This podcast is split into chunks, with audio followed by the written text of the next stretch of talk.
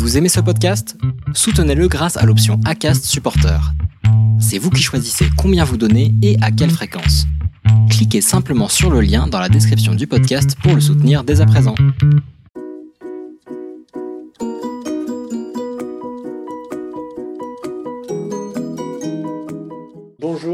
Bienvenue dans Purpose Info, le rendez-vous de la raison d'être. Pour ce 13e épisode, nous allons parler de la raison d'être et des finalités des entreprises, du rapport de Brice Rocher, d'Europe et de gouvernance.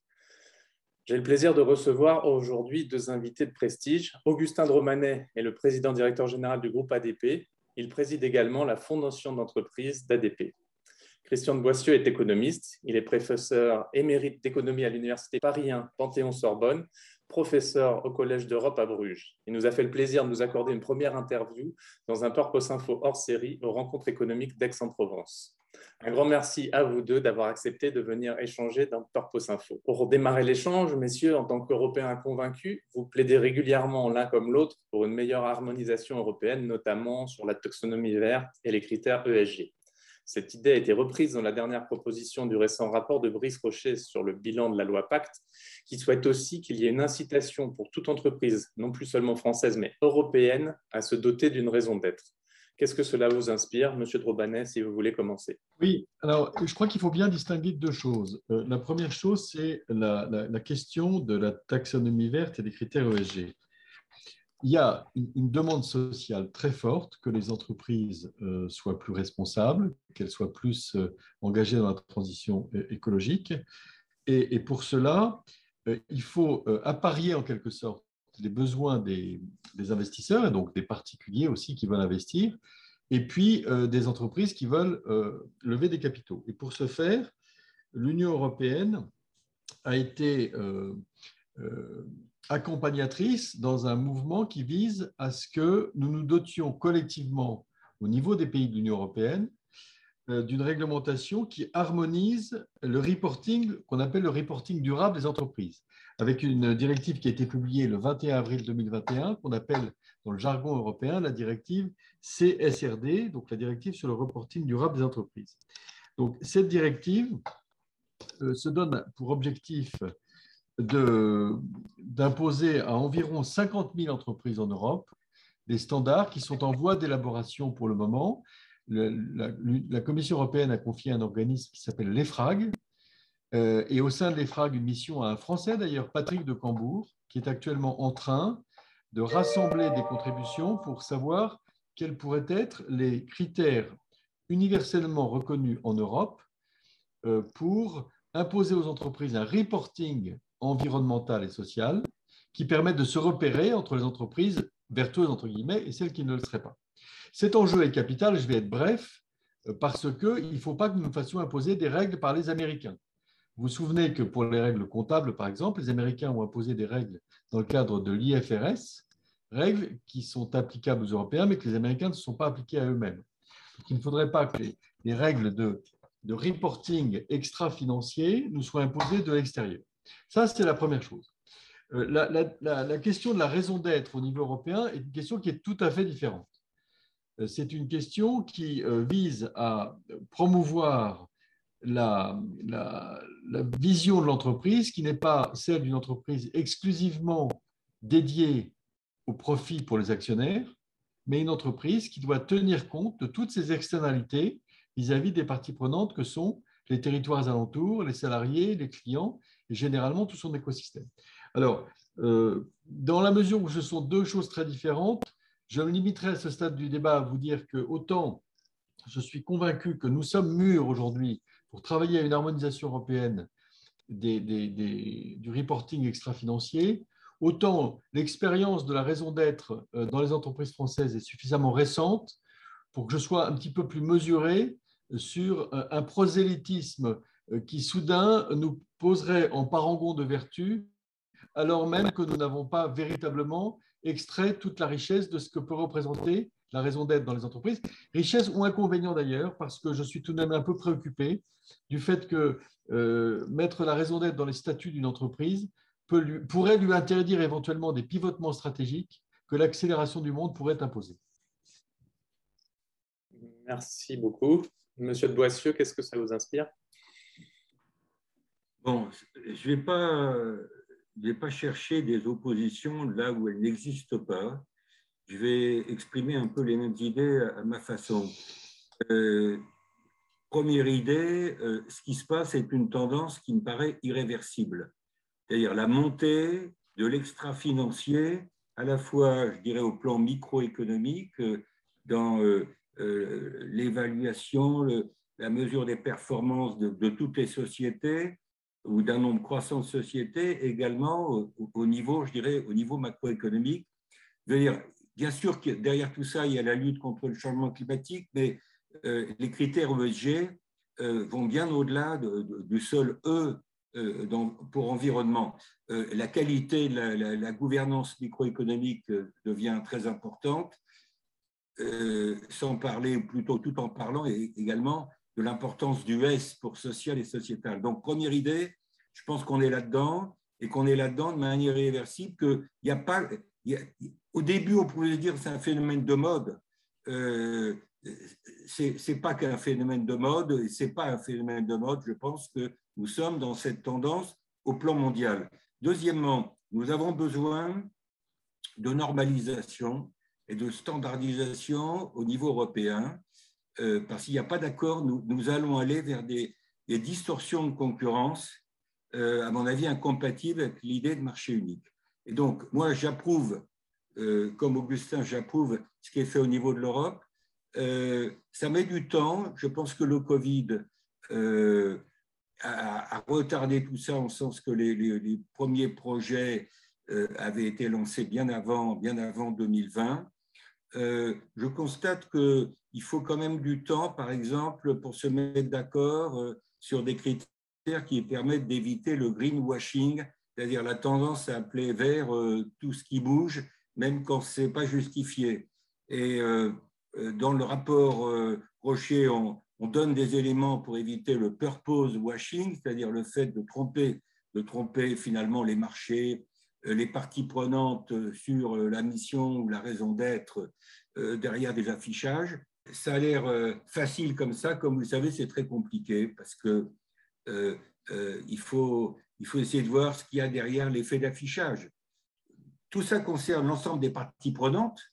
il ne s'agit pas de mettre de côté les actionnaires. Les actionnaires, c'est une partie prenante très importante dans, dans, les sociétés par action.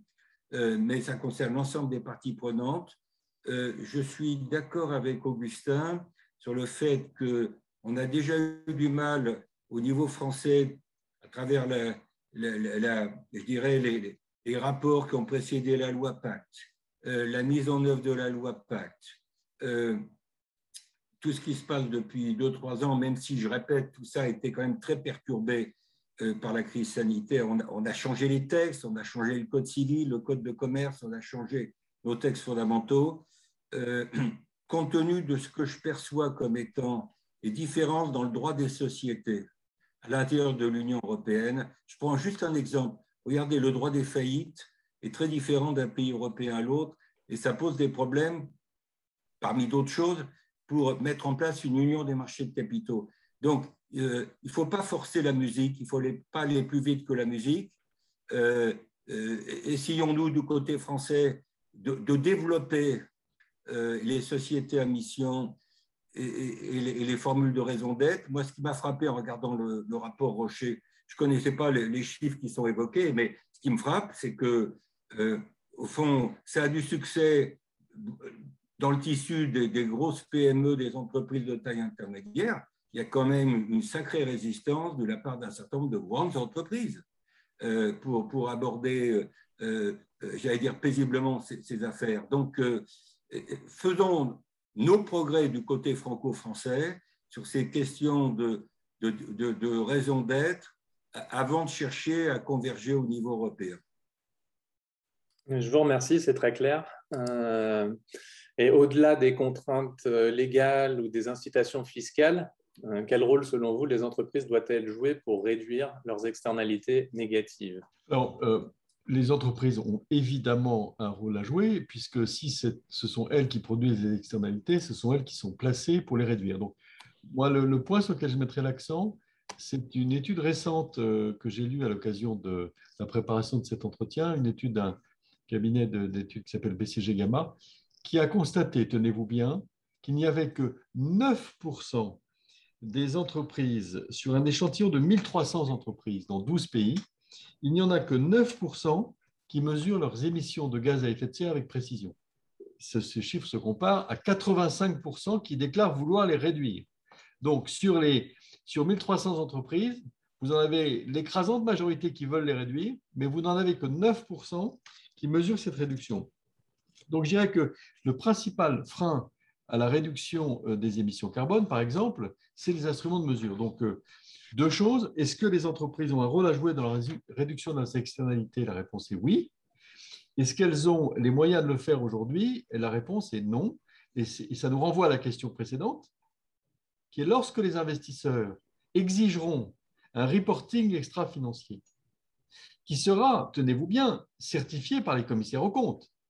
Alors là, le besoin d'instruments de mesure va apparaître euh, flagrant et euh, va, je pense, euh, créer des nouveaux métiers. Si, un certain nombre de nos auditeurs veulent se lancer dans l'audit de la réduction des externalités, elles, ont un boulevard devant elles.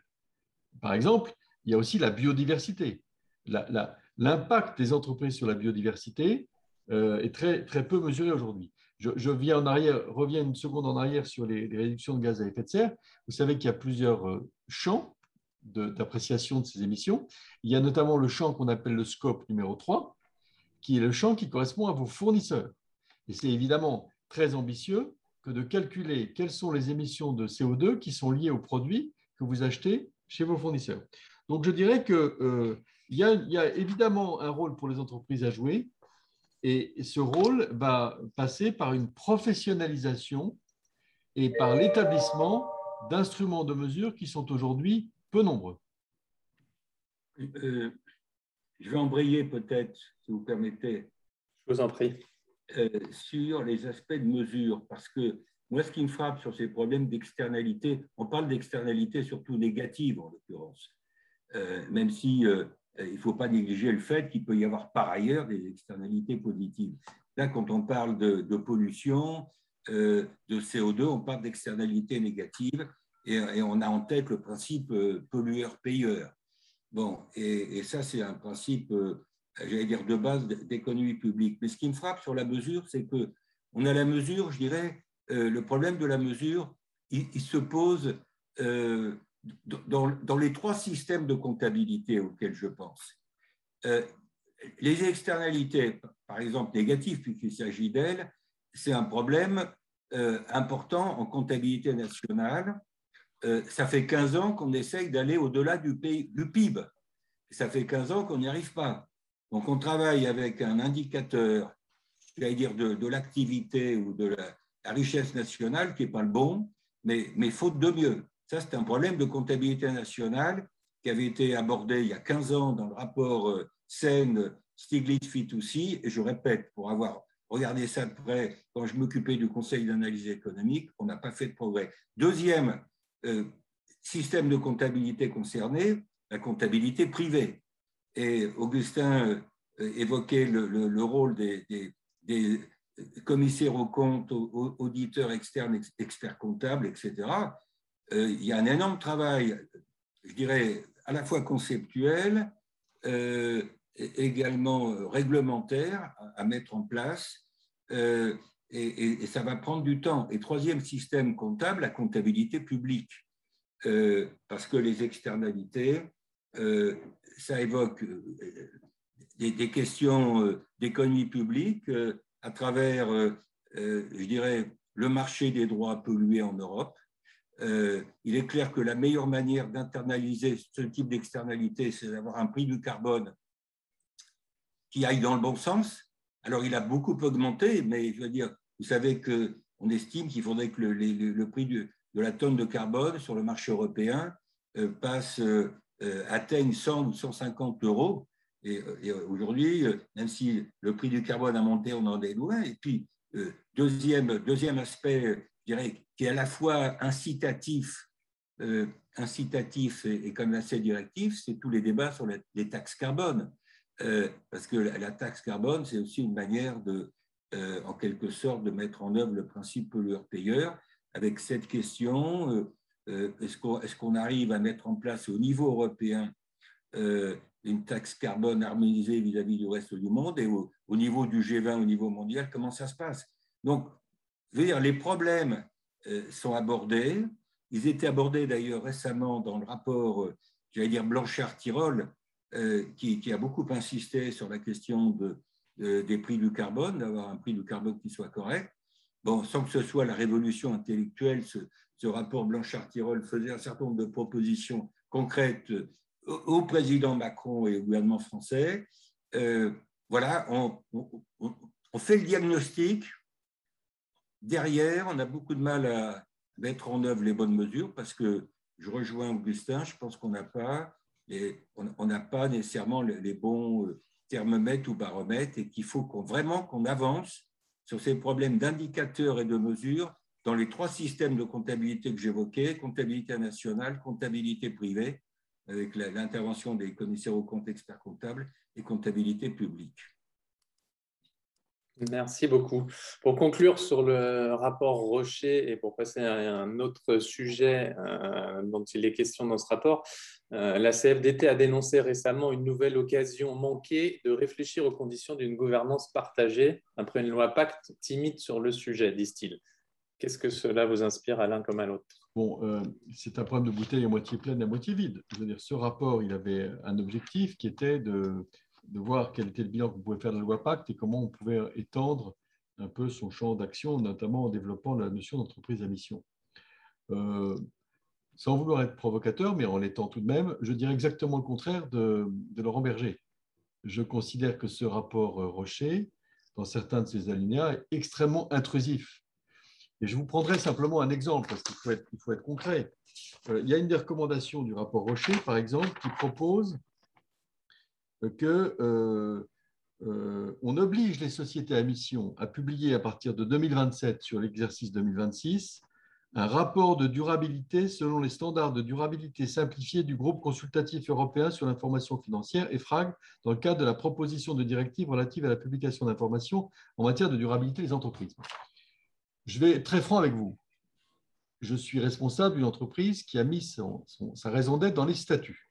Donc, nous ne sommes pas en retard par rapport à la démarche souhaitée par le gouvernement.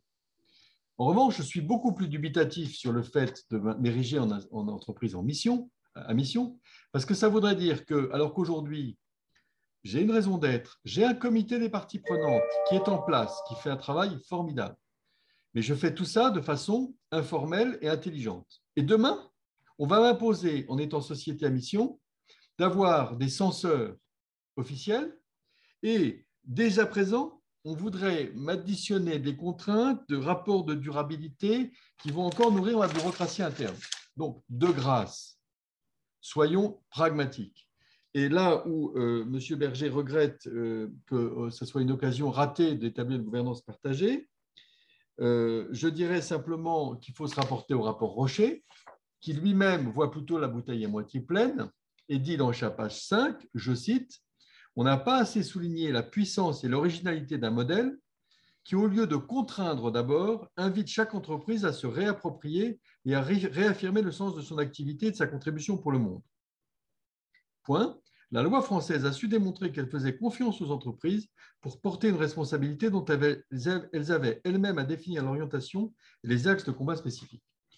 Que les pouvoirs publics obligent les entreprises à prendre en charge des dimensions entre guillemets morales, de plus en plus étendues. Pourquoi pas Ça va dans le bon sens. Mais de grâce, ne faisons pas des entreprises des réceptacles de réglementation toutes plus contraignantes les unes que les autres, qui fassent que quand demain matin vous irez faire un voyage d'affaires, il vous sera interdit de le faire si l'avion n'est pas fait en fibre de carbone avec des carburants aéronautiques durables certifiés par le meilleur institut du monde qui se trouve en Corée du Nord. Non mais attendez. Donc, euh, pardon, mais là, je pense qu'il faut mettre des limites à la bureaucratie. Je suis un peu brutal, mais c'est pour provoquer le débat. comme autre exemple de, de recommandation précise qui relève de, la gouvernance des entreprises, euh, le rapport Rocher propose, par exemple, de, en quelque sorte, de conditionner une partie de la rémunération variable des salariés et des dirigeants euh, au respect de critères extra-financiers objectifs. le rapport parle d'objectifs, qui nous renvoie au débat de tout à l'heure, c'est-à-dire se mettre d'accord sur la définition des critères et leurs mesures et les bons indicateurs. cet adjectif objectif, pour moi, c'est tout un sujet, tout un, tout un en quelque sorte, un, programme de travail. Alors, bon, moi, je, dirais, euh, je pense qu'il y a des tas de sujets qui sont posés à travers le rapport Rocher, d'ailleurs qui ne sont pas esquivés, euh, qui sont juste esquissés par le rapport Rocher sur, par exemple, euh, l'articulation entre le comité de mission et le conseil d'administration ou conseil de surveillance, c'est-à-dire comment tout ça se situe dans l'entreprise, l'articulation entre les différents organes de gouvernance. Ce que je veux dire, moi, ce que j'ai compris du rapport Rocher, c'est que ce n'était pas non plus un rapport qui visait à, faire des propositions fondamentales sur la, gouvernance d'entreprise. Moi, je n'ai pas pris ça comme étant le sujet, euh, euh, la, colonne vertébrale du rapport. J'ajoute, pour avoir été pendant huit ans au collège de, l'AMF, l'autorité des marchés financiers, et avoir suivi ce problème de, en quelque sorte, de, euh, de la surveillance, de la régulation, de la, euh, du gouvernement d'entreprise en France que nous, avons des codes de bonne conduite qui existent. Le code AFEC-MEDEF pour les, les, grandes entreprises, euh, le code Middlenex pour les, PME et entreprises de taille intermédiaire. L'AMF publie chaque année un rapport sur le, la, la, corporate governance, le gouvernement d'entreprise. Bon, qui, qui, tout ça va dans le bon sens parce que on pousse clairement les entreprises à travers à la fois les codes de conduite et l'intervention euh, du régulateur, euh, euh, pas nécessairement par des textes, mais en tout cas par des, systèmes de pointage des entreprises qui respectent les règles du jeu concernant la parité homme-femme, la proportion d'administrateurs indépendants, tout ça, ça me paraît aujourd'hui des questions importantes dans le gouvernement d'entreprise ce qui n'est pas du tout incompatible avec le respect des critères extra-financiers. Je pense que, assez logiquement, la montée des critères extra-financiers dans la gestion des entreprises et dans, euh, j'allais dire, le comportement de tous les opérateurs, y compris les investisseurs, euh, ça, conduira euh, à, la fois par de l'autorégulation, par le, passage par des codes de conduite, etc., à, à mieux articuler ces critères extra-financiers avec des, critères de bonne gouvernance qui ne peuvent pas se résumer, euh, je répète, aux critères ESG. Euh, G, c'est la gouvernance, c'est la bonne gouvernance euh, articulée avec E et S. Et tout ça doit en quelque sorte être associé, mis en perspective avec l'intervention d'autres organismes. Je répète, je pense au rôle des codes de bonne conduite et à l'intervention relativement incitative, souple incitative, d'un organisme comme l'AMF, l'autorité des marchés financiers. Merci beaucoup. Peut-être qu'on peut retrouver dans ces critiques un certain tropisme de la CFDT pour, euh, pour la co-gestion, ce genre de, de propositions par derrière. Monsieur Dromanet, le groupe ADP s'est doté en 2020 d'une raison d'être, accueillir les passagers, exploiter et imaginer des aéroports de manière responsable et à travers le monde. Est-ce que vous avez formalisé des objectifs en lien avec cette raison d'être? Vous nous avez dit que vous l'aviez mis dans les statuts euh, à l'instant et que vous n'envisagiez donc pas pour le groupe le statut de société à mission. Oui, la, raison d'être que nous avons euh, mise dans les statuts, elle, finalement, elle a assez bien résisté à la crise du Covid parce que avant même cette crise du Covid et avant la prise de conscience généralisée de la nécessité de décarboner le transport aérien, nous avons volontairement mis dans notre raison d'être que notre vocation était d'accueillir les passagers et pas de faire croître le trafic. Nous aurions pu dire notre vocation, c'est de croître le nombre de passagers qui utilisent notre aéroport, etc. Non. Et par exemple, très concrètement, aujourd'hui, je suis en train d'établir les objectifs de notre prochain plan stratégique. Et pas plus tard que ce matin, j'ai refusé qu'on se donne comme objectif d'accroître le nombre de connexions aériennes dans les aéroports de notre groupe par rapport à ce qui existe aujourd'hui. Pourquoi? Parce que, encore une fois, ça ne correspond pas à notre raison d'être, qui est d'abord de faire des efforts pour bien accueillir les passagers qui, viennent spontanément. Donc, euh, vous me posez par la question de l'entreprise à mission, je crois que je vous ai répondu. Nous avons déjà un comité des parties prenantes et euh, euh, plus généralement, j'anticipe peut-être sur la suite de notre débat, mais je ne crois pas que ce soit utile de donner aux entreprises trop de responsabilités dans la définition de ce qui est le bien et ce qui est le mal. Que dirait-on le jour où ce sont les GAFAM ou les BATX pour la Chine qui euh, se poseront en parangon de vertu et c'est le moment de retrouver la Rochefoucauld. Vous savez que la Rochefoucauld, dans ses maximes, vous explique brillamment que derrière toutes les actions apparemment vertueuses se dissimulent des vices cachés. Eh bien, je redoute un monde dans lequel des entreprises plus prospères, mieux établies, plus sournoises que des pouvoirs publics endettés, soumis à la loi des marchés, pourraient imposer leurs règles. je me réjouis qu'aujourd'hui, des entreprises comme Facebook, Google, Amazon soient objets de critique, soient mises en cause et qu'on n'ait pas un, système dans lequel ces entreprises se seraient donné des statuts d'entreprise à mission et pourraient euh, imposer leur morale au monde. Non, je ne pense pas qu'il faille aller trop vite, trop loin dans le fait que les entreprises se parent des plumes du pan de la vertu. Le métier de l'entreprise, c'est de satisfaire ses parties prenantes, les clients, les salariés, les territoires alentours et ses actionnaires en respectant l'environnement et la biodiversité. Ce n'est pas le métier de l'entreprise de rechercher l'intérêt général. Parce que derrière cette idée que l'entreprise chercherait l'intérêt général, il y aura toujours l'idée qu'elle met son intérêt particulier au service de cet intérêt général. L'intérêt général, c'est l'apanage des élus démocratiquement élus. Alors, pardonnez ce discours un peu pompeux, hein, un peu général, mais je crois qu'il faut prendre, il faut prendre très garde à ne pas donner à l'entreprise plus de responsabilité dans la détermination de ce qui peut être de l'intérêt général, au risque de créer des confiscations et des dictatures d'intérêt particulier. Vous remercie, c'est tout à fait pardonné. Nous ne sommes pas là pour faire du politiquement correct, donc merci, merci de la clarté de ce discours. Euh, Monsieur de Boissieu, vous déclariez en juillet le fait de chercher de la morale, de l'éthique ne se paie pas par un rendement plus faible dans notre entretien. Et la BRI, euh, Banque des règlements internationaux, a alerté récemment sur la potentialité d'une bulle dans les investissements durables. Est-ce que vous craignez une correction euh, sur ces sujets, sur ces investissements? D'abord, je pense que euh, je trouve qu'il est un peu tôt parler de bulles sur ces investissements durables.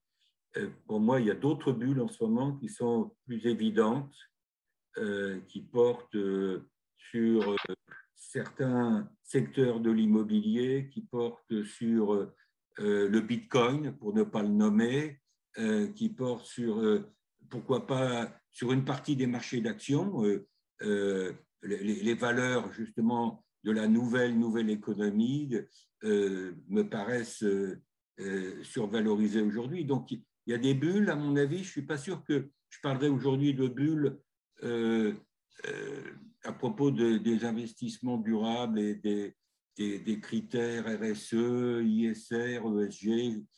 Ça se développe très vite, on l'a dit l'un et l'autre. Bon, il, faut, il faut que tout ça se stabilise aussi. Alors, je, euh, je, vous, vous, citiez un propos que j'avais eu en, en juillet avec Aix-en-Provence, là, euh, excusez-moi d'ailleurs, si vous pouvez rappeler exactement la, formule que j'avais utilisée, que, euh, qu'est-ce que je disais à ce moment-là vous, vous évoquiez? Vous aviez déclaré que le fait de chercher de la morale oui, ne se payait pas par un rendement plus faible. Je vous explique. Euh, il y a des travaux qui ont été faits pour mesurer le rendement. Le rendement, j'allais dire, des investissements ISR ou ESG par, par, par, euh, par, comparaison avec la gestion classique, la gestion financière classique. Bon. Et il se trouve que euh, moi, j'ai eu l'occasion de, de travailler avec euh, un, gros gérant comme Amundi. Je ne l'ai pas dit tout à l'heure, mais je préside le conseil des parties prenantes d'Enedis aussi, qui me fait toucher du doigt une partie de, des débats que nous avons aujourd'hui avec Augustin, je reviens sur le rendement et l'éthique. c'est-à-dire ce que montrent les travaux empiriques qui ont été faits depuis quelques années sur cette question. Ils montrent qu'il est possible qu'à court terme, si on prend une optique de court terme, le, rendement d'un portefeuille, j'allais dire, euh, fondé sur des critères extra-financiers, ou prenant en compte des critères extra-financiers à côté de critères financiers, que le rendement euh, soit un peu plus faible que le rendement de la gestion traditionnelle, non ESG ou non extra-financière.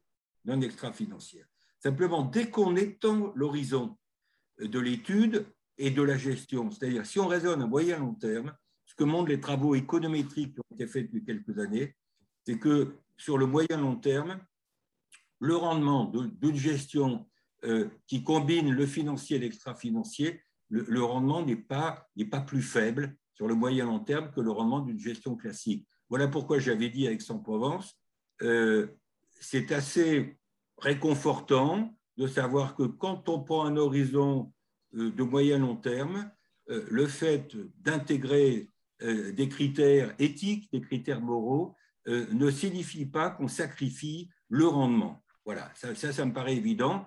Euh, parce que dans l'esprit, peut-être, euh, j'allais dire, de l'opinion publique ou, ou, de, ou même de, pas mal de gérants, ils peuvent avoir le sentiment que euh, si on leur impose de l'extra-financier, ils vont sacrifier le rendement. Ça peut être vrai à court terme, ça l'est pas nécessairement et ça l'est rarement quand on raisonne sur le moyen long terme.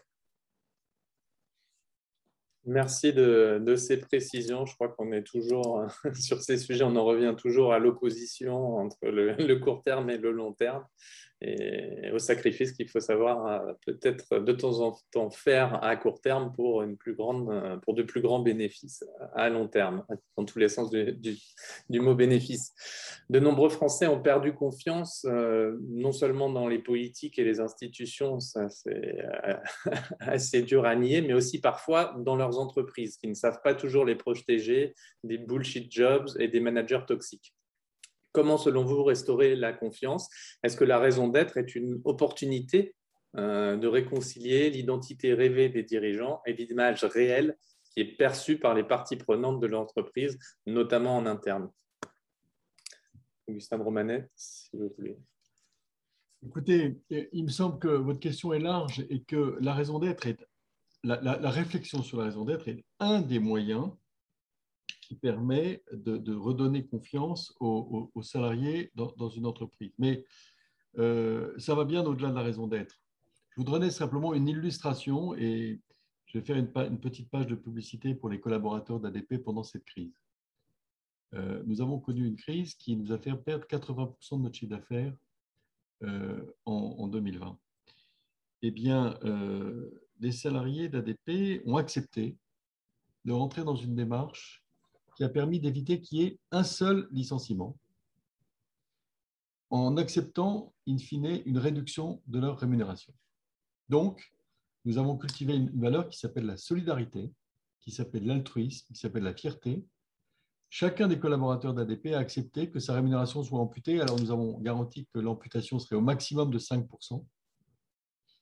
Et la contrepartie, c'est qu'il n'y aura pas de licenciement contraint.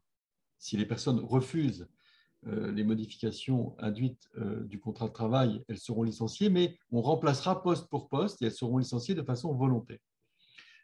Euh, voilà un motif de fierté des collaborateurs pour l'entreprise. Voilà l'établissement d'un rapport de confiance, puisque maintenant, moi, je me sens obligé par cette attitude des salariés. Et croyez-moi, dès que l'entreprise reviendra à meilleure fortune, j'aurai à cœur de retrouver des hausses de salaire, de retrouver une hausse de l'intéressement, et puis il y aura naturellement la hausse de la participation.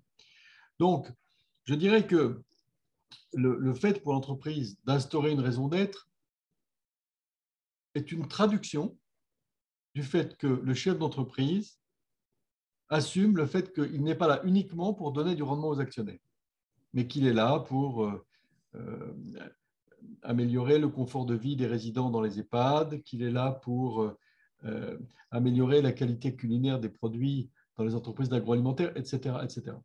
Mais il me semblerait excessif de parer la notion de raison d'être de toutes les vertus pour établir un lien de confiance au sein d'une entreprise. Il y a bien d'autres euh, vecteurs et bien d'autres critères, me semble-t-il.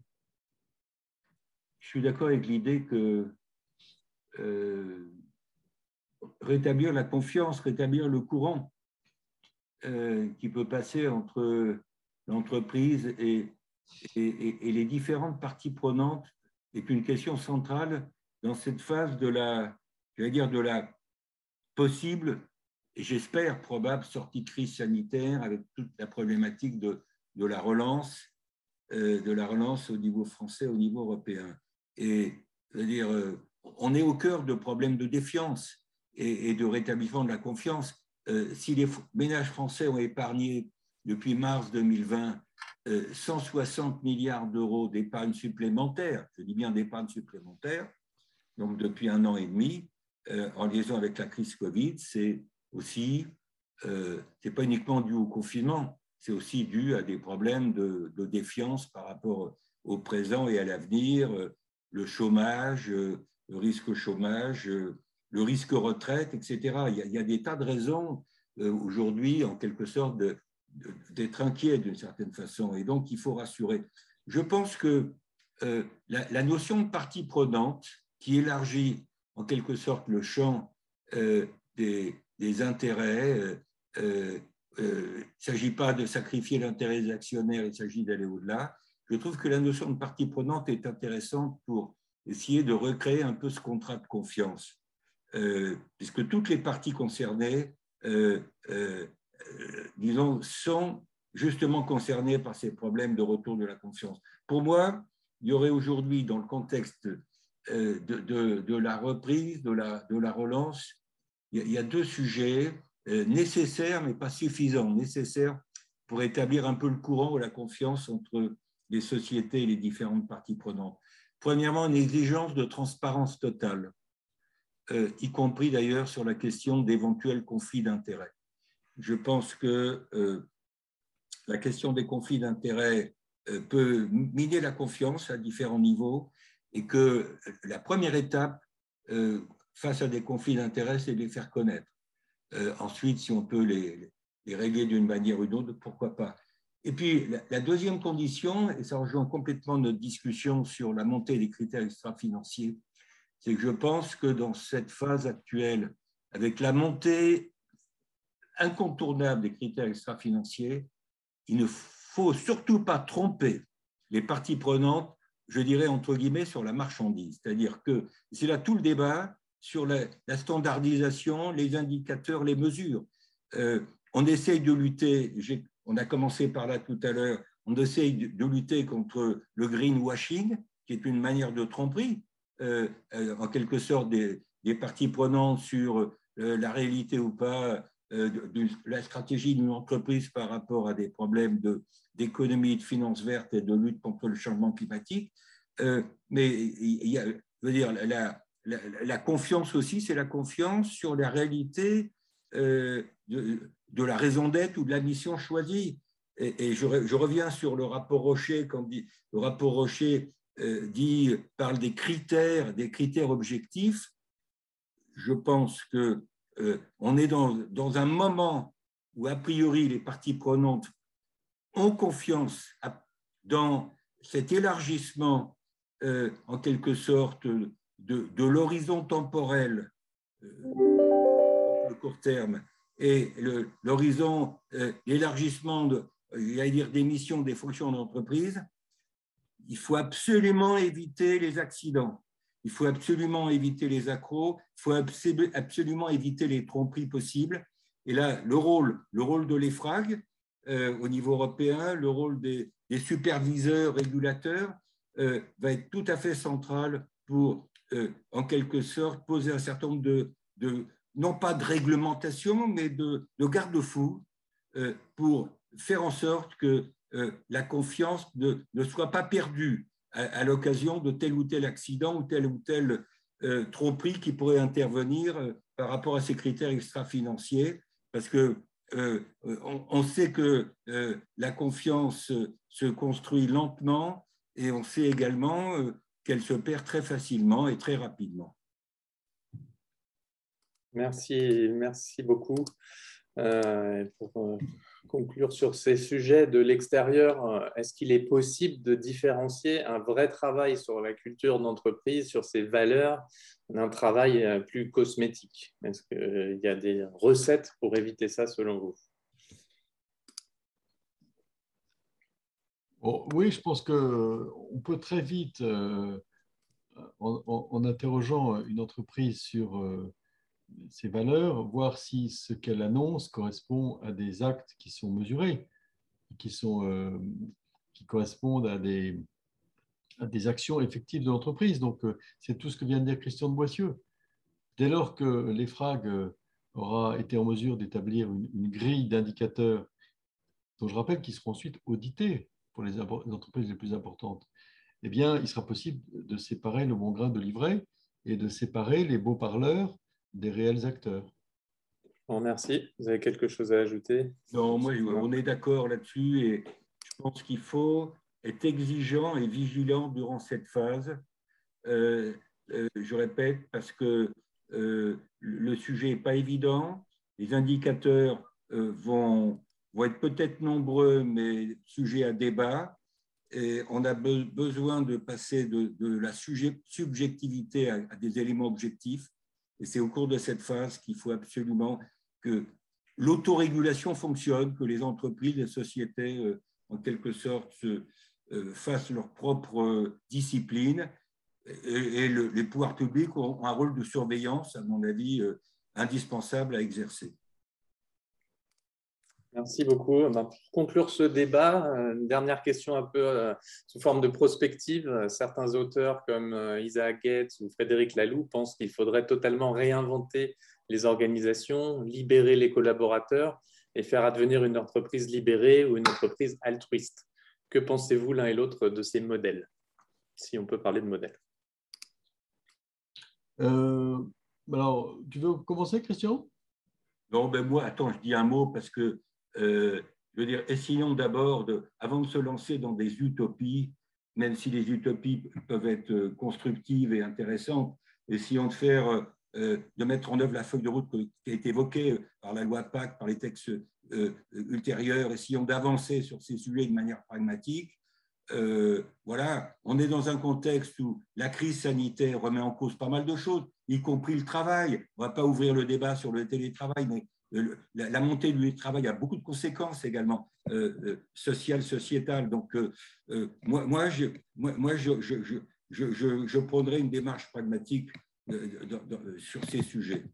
Et, si possible, j'allais dire, pas nécessairement consensuel, mais qui, qui, qui permettent d'avancer avec l'ensemble des parties prenantes.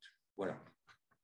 Oui, moi, je, partage l'avis de, de Christian de Boissieu et je rends hommage à, à vous qui nous posez une question en dernier lieu qui nous permet d'être radicalement en désaccord avec les noms que vous citez. Alors, je ne sais pas si tous nos, auditeurs savent ce que propose M. Lalou, par exemple. M. Lalou propose que dans l'entreprise libérée, il y ait une auto-organisation des collaborateurs, euh, qu'il faut qu'ils soient pleinement soi au travail, donc authenticité, plénitude, et qu'ils déterminent eux-mêmes le nombre de strates hiérarchiques, qu'ils déterminent eux-mêmes leur salaire, etc. Bon, comme l'a dit très justement euh, Christian Boissieu, avec le télétravail, on a offert des possibilités de libération de l'organisation du travail, de, libération et de responsabilisation des collaborateurs qui me paraît déjà extrêmement prometteuse. Mais j'imagine mal, dans une entreprise aéroportuaire, euh, proposer euh, aux collaborateurs qui surveillent la sécurité des atterrissages d'avions d'organiser eux-mêmes la façon dont ils surveillent le balisage des pistes, l'effarouchage des oiseaux, ou euh, la maintenance des voies d'accès. Donc ça, c'est pour M. Lalou, sur l'entreprise libérée. Quant à l'entreprise dite altruiste, je vous ai déjà dit ce que j'en pensais. Je pense que euh, l'idée qu'il euh, y aurait l'entreprise traditionnelle qui ferait de la RSE, et qui ferait en fait du bashing, et puis la vraie entreprise altruiste qui ne se préoccuperait que de ses clients en négligeant complètement ses actionnaires est une idée fausse.